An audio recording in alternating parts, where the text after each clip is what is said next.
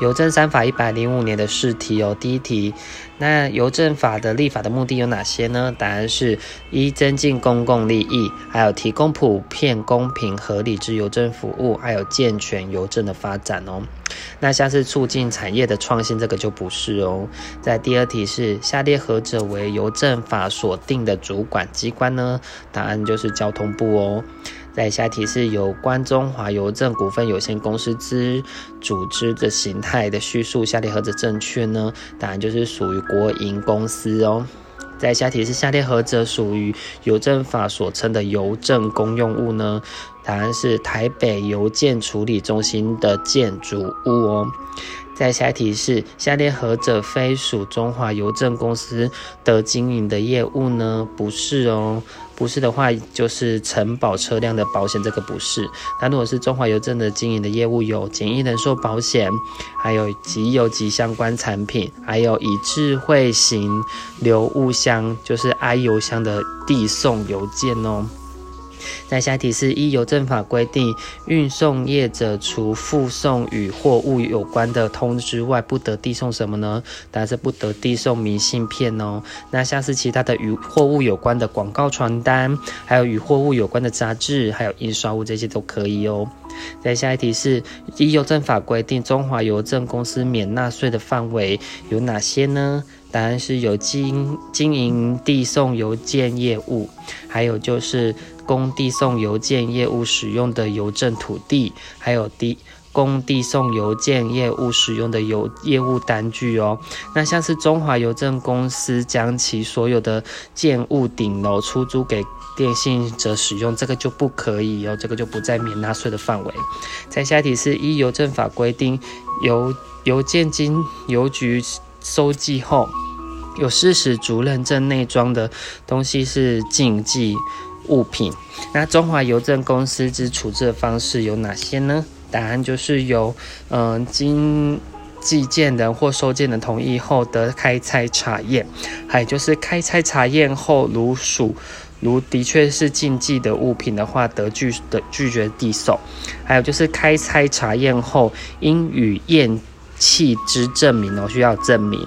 那像是如果说是需经寄件人或同收件人均同意后方得拆开，这个就是不是哦，因为只要寄件或收件一方同意就可以了。再下一题是某国小学某国小学生大明今年七岁，自邮局寄交寄小包挂号一件。一邮政法规定其行为的效法律效力为何呢？当然就是有行为能力而有效哦。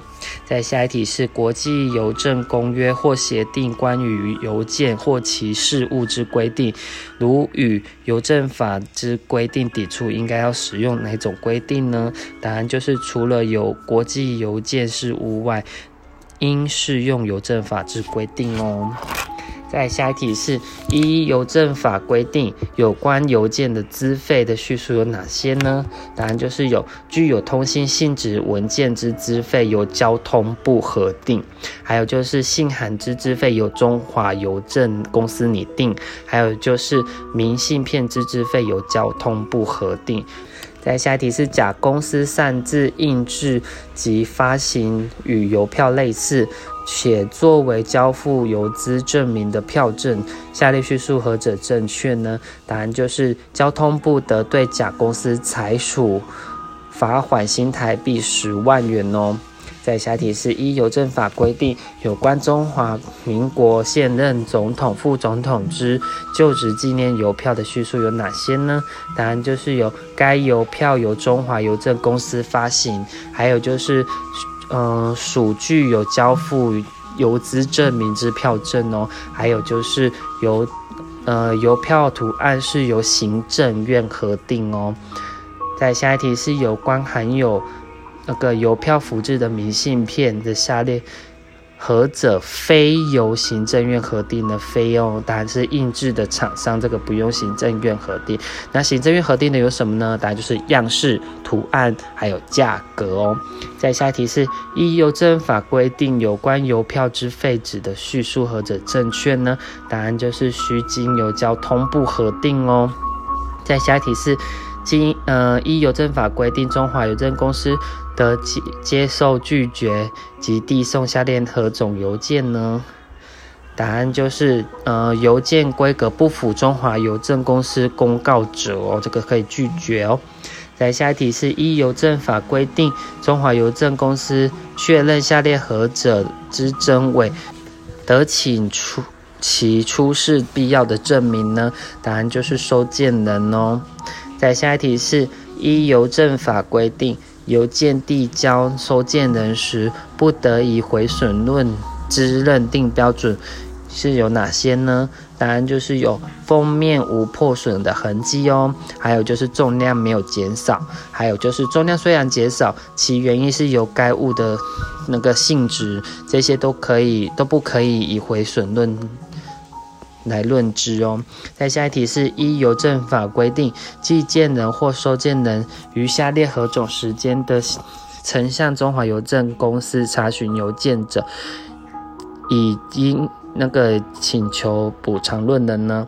答案就是自邮件交寄日起六个月内哦。在下一题是依呃违反邮政法第六条第二项规定，递送与货物有关通知之一以外的邮件，其罚则为何呢？答案就是处新台币十万元以上五十万元以下的罚款哦。在下一题是有关邮呃划拨除金支票的叙述何者正确呢？答案就是该业务之办理准用票据法有关支票之规定哦。再下一题是，嗯，小华十四岁到邮局买礼券一千元，并办理划拨汇款一万元，其行为的法律效力为何呢？答案就是两者行为均有效哦。再下一题是邮局柜台人员接获检察官电话通知，停止某账户之交易活动，下列何种处处理的方式符合邮政储金汇兑法的第十一条规定呢？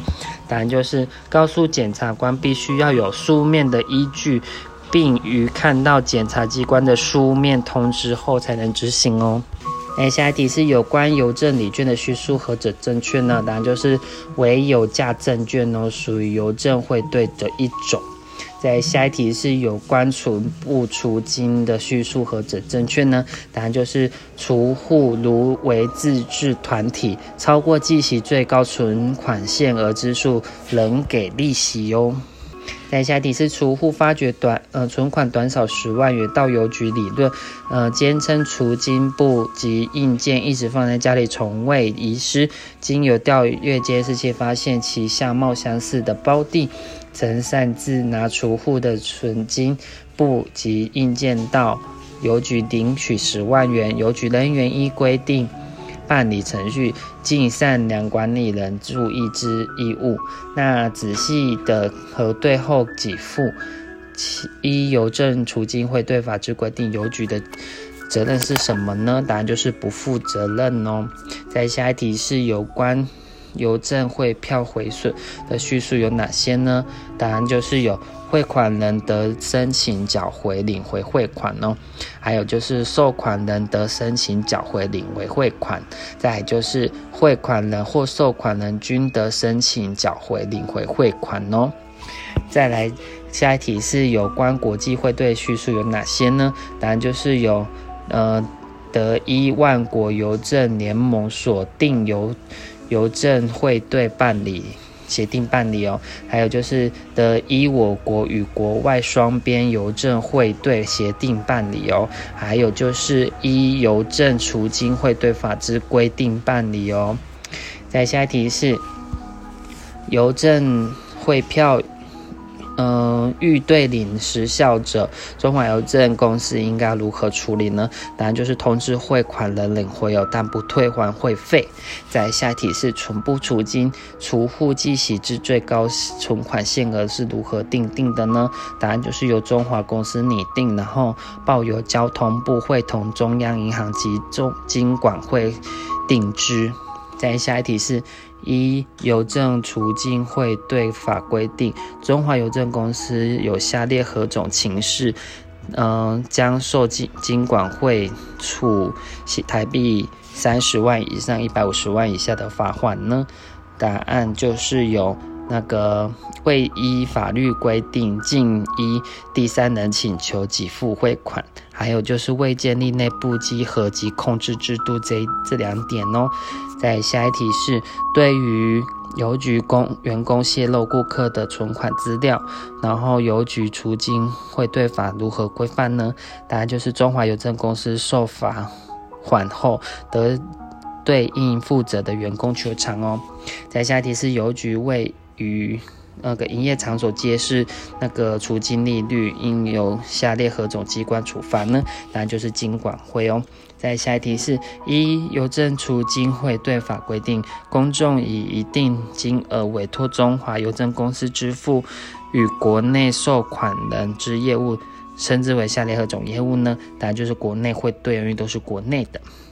在下一题是：下列何者非邮政储金？运用之范围呢？不是哦，答案就是办理房屋抵押贷款，这个不算哦。那它的储金运用范围有转存中央银行，还有投资上柜股票，还有就是参与金融同业拆款市场哦。再下一题是有关邮政简易人寿保险法，下列何者之保险金总数额由交通？不会同金管会定之呢？答案就是同一被保险人哦。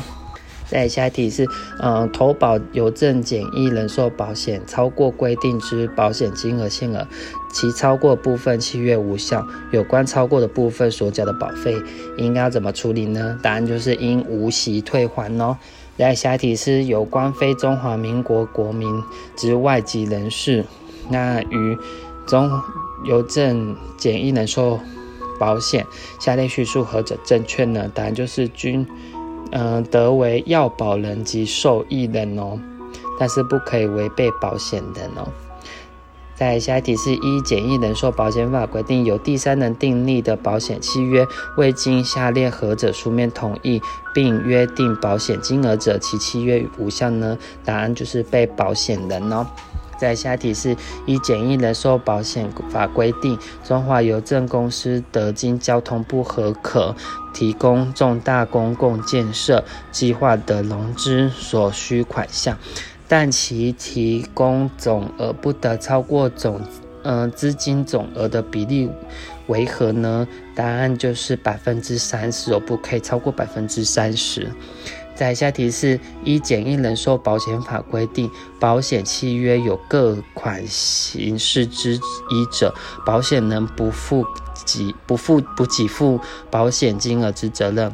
而下列何者就是这这样的情势呢？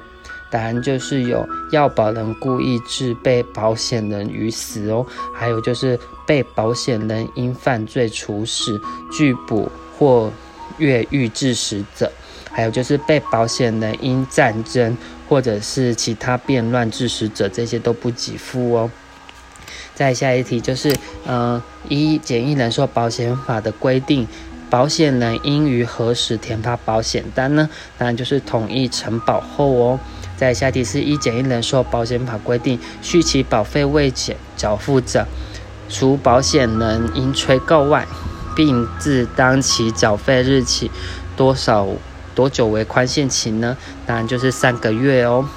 在下题是：一简易人寿保险法规定，中华邮政公司经有简易人寿保险法，需按资本总额之多少的比例，嗯，缴存保险金于国库呢？答案就是百分之十五哦。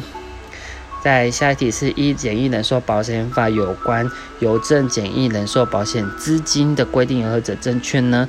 答案就是包括业主权益及各种责任准备金哦。在下一题是呃简易人寿保险法之施行日起有下列何者经关命令定之呢？答案就是有行政院哦。在下一题是以简易人寿保险法规定。续期保险费自缴费日起一个月未缴付者，那保险人应于几日内催告呢？答案就是十日内哦。再下一题是，经保险人同意恢复效力之保险契约，溯至何时恢复效力呢？答案就是要保人缴清应缴的保险费及其利息之日起哦。再，下一题是要保人或被保险人故意隐匿，或因过失遗漏，或为不实之说明，足以变更或减少保险人。对于危险之估计者，那保险人得解除保险契约。那保险契约经保险人解除时，要保人得申请下列何种给付呢？答案就是应得的保单价值准备金哦。在最后一题是以简易人寿保险法规定，由保险契约所发生之权利，自为自得。为请求日起，逾几年不行使而消灭呢？答案就是五年哦。结束。